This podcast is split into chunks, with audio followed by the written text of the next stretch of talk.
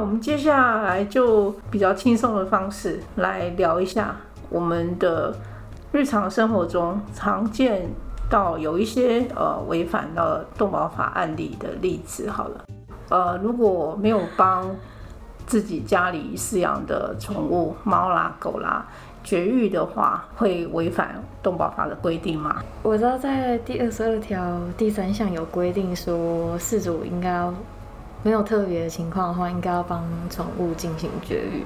嗯，但而且还要打晶片哦，办理宠物登记。对，绝育的部分，嗯，虽然法条是这样子规定，但是它其实没有写什么原因，或是绝育对于动物的一些影响等等。那蔡姐对于动物的绝育有什么看法，以及对动物的影响，可以跟我们分享一下吗？嗯，因为以我们一个中途来说，嗯，我们所有送养的猫咪，或者是已经到熊猫国来中途的成猫，每一只都是已经结扎、已经做好绝育的。那如果我们送养的是呃小猫，还没有到这个年纪还没有到可以结扎的话，我们也会。追踪提醒他们啊，这些认养人到时间他们呃，比如说公猫在一岁以内，母猫可以提早到呃五六个月左右就可以带他们去结扎，然后绝育之后还要打晶片。这个对于这这些宠物来说，其实对他们的健康是有帮助的，因为猫咪它们到了这个发情的年纪呢。会很不舒服，他们就是很想要跑出去。那饲主也会常常受到他们那种发情的一直叫啊，早晚会不定期一直叫，或者是说在家里会乱尿尿，嗯，好，还有一些很奇怪的动作等等。对这个呃发情的呃宠物来说，它还有一些健康上面的呃影响，就是诶，它可能饲主一直忽略不带它去绝育，很可能呃。像母猫的话，就会有子宫蓄脓，或者是呃一些身体上面的疾病，就是会有一些特殊的疾病跟没有绝育是有关系的。那甚至你可能家里有同时有两只一公一母，然后没有都没有绝育的话，那可能他们就会生出下一代，然后让你头痛。你要送养呢，还是要自己养？这这就是避免饲主面临到这些。能力上没有办法负担的状况，对，让你头痛的问题，最好还是要，不是最好而已，一定要帮自己家里的宠物绝育。所以其实绝育这部分不只是法条上面规定而已，对于呃我们饲主或是对于宠物的健康来说也是很重要的。对对。那除了呃绝育之外，我们现在就是动保法有规定。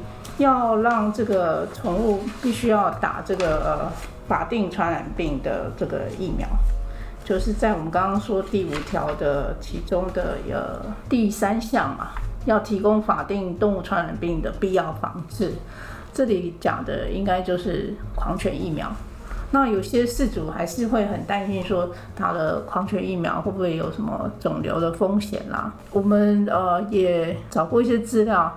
呃，看到说，呃，以兽医他们专业的角度来看的话，因为呃注射有佐剂的狂犬疫苗呢，呃引发的肿瘤的风险其实还是蛮低的，甚至你已经可以选择可以找这个没有佐剂的呃狂犬疫苗来打。对，就是现在有很多诊所都有提供，然后网络上也有。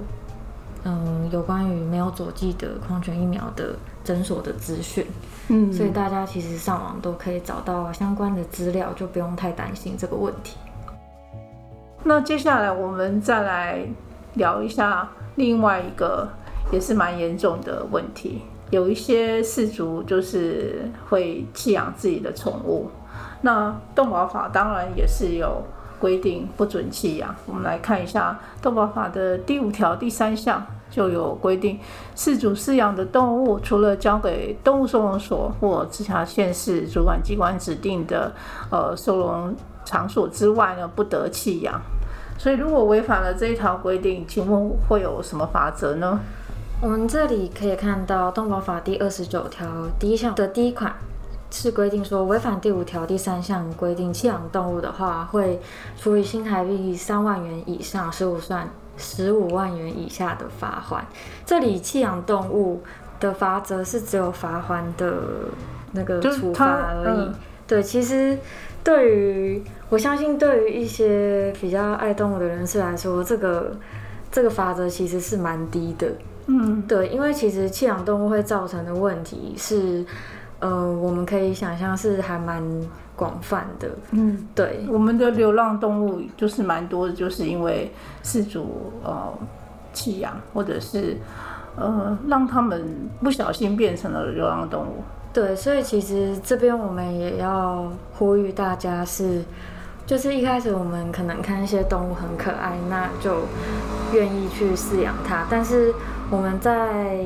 饲养的同时，也应该要想到后续的一些自己要要负的一些饲主的责任。嗯，对。那像第五条这个弃养的规定，虽然它的法则是相对于蛮轻的，但是我们认为应该是一开始在饲养的时候就要想清楚，是不是可以负起这个责任。那如果说他一旦弃养了，他之后还有可能再认养宠物吗？我们动保法第三十三条之一第一项有规定说，第一项第一款弃养动物的话，就不可以再认养或饲养收容的动物。如果有人违反了刚刚我们第五条第三项弃养动物的规定的话，那就之后就不能再认养动物了。嗯，对。就是等同于像那些呃有虐待动物的人，他们一样也是不能够再饲养宠物，跟这个弃养动物的人是一样的，他们就是将会被这个动保处列为黑名单，对，呃，不准再饲养宠物。对，好，佩珍，那我们再来讲一个前阵子发生的案例。就是我们在新闻上看到，呃，有一个阿婆啊，她就在市场贩卖了好几只小猫。小猫是就是装在笼子里面，一只五百块这样子在市场叫卖。那她不知道说她自己违反了动保法，有哪一条规定说不可以贩卖这个猫狗给人家当宠物。动保法第二十二条第一项有规定说，任何人不得贩卖特定宠物。那这个特定宠物的定义呢，有在《特定宠物业管理办法》第二条有规定说，特定宠物的种类为犬跟猫，所以这里在动保法里面不能贩卖的特定动物就是指犬跟猫。那当然有一些经过主管机关许可的有营业执照业者还是可以贩卖，但是我们一般人其实是不可以这样子贩卖的。如果有贩卖的话，其实依照规定是要受罚的。那它的罚则会不会很重呢？我们动保法第二十五条之二第一项有规定说，违反贩卖的规定的话，会处新台币十万元以上三百万元以下罚款，然后并可以勒令其停止营业。然后如果我不停止营业的话，可以按次处罚。所以，所以这罚金其实是蛮高的。嗯，对，罚款的规定是相对上限是到三百万，所以其实是蛮多的。哦，对。所以那个阿婆不知道说，她只是把几只小猫带去市场卖，她就可能触犯了这一条，然后可能会罚到将近三百万，对这样的罚款。对，所以因为动保法会这样规定，是为了确保猫跟狗的贩卖都是在一个合法跟正常的管道，对，相对安全的环境这样子。对，可能这个市场的需求还是在，虽然我们一直倡导说以认养代替购买，但是有些人他们想要养品种猫，那他就必须要去找这个合法的特定宠物业者去购买。那如果说这个没有规范这些业者的话，可能就会更容易造成有走私的情况。去年也有一个大新闻，就是有走私进口了一批品种猫，那结果被海关拦下来，那那些品种猫就就非得要在海关就被扑杀了。所以我们还是要提醒大家，不能够私自买卖犬猫，因为会违反动保法的规定。对，就是其实像那种。扑杀的状况也是我们最不想要看到的，所以就是会希望大家还是从合法的管道去购买，也比较确保台湾的动物的环境也是比较安全跟健康的。好。那我们今天花了蛮多的时间跟大家讨论这个动保法，还有跟我们相关的一些规定。那希望呃大家对动保法有更多的认识。那如果有兴趣的朋友，也可以呃把动保法拿出来翻一翻看看。呃，希望大家能够呃跟我们分享看完这个动保法之后有什么感想。那也谢谢佩珍从。法律上的观点来，呃，来解读这个动保法。就是今天也很开心可以跟蔡姐来聊聊这个议题，因为我觉得大家对于动物的知识，可能在照顾上面，或是有没有违反相关的法律，可能有时候不是那么认识。但是也希望可以透过这次的聊天，然后让大家知道这样。嗯，对。今天的录音就到此结束。呃，欢迎大家下次再收听我们的节目，拜拜，拜拜。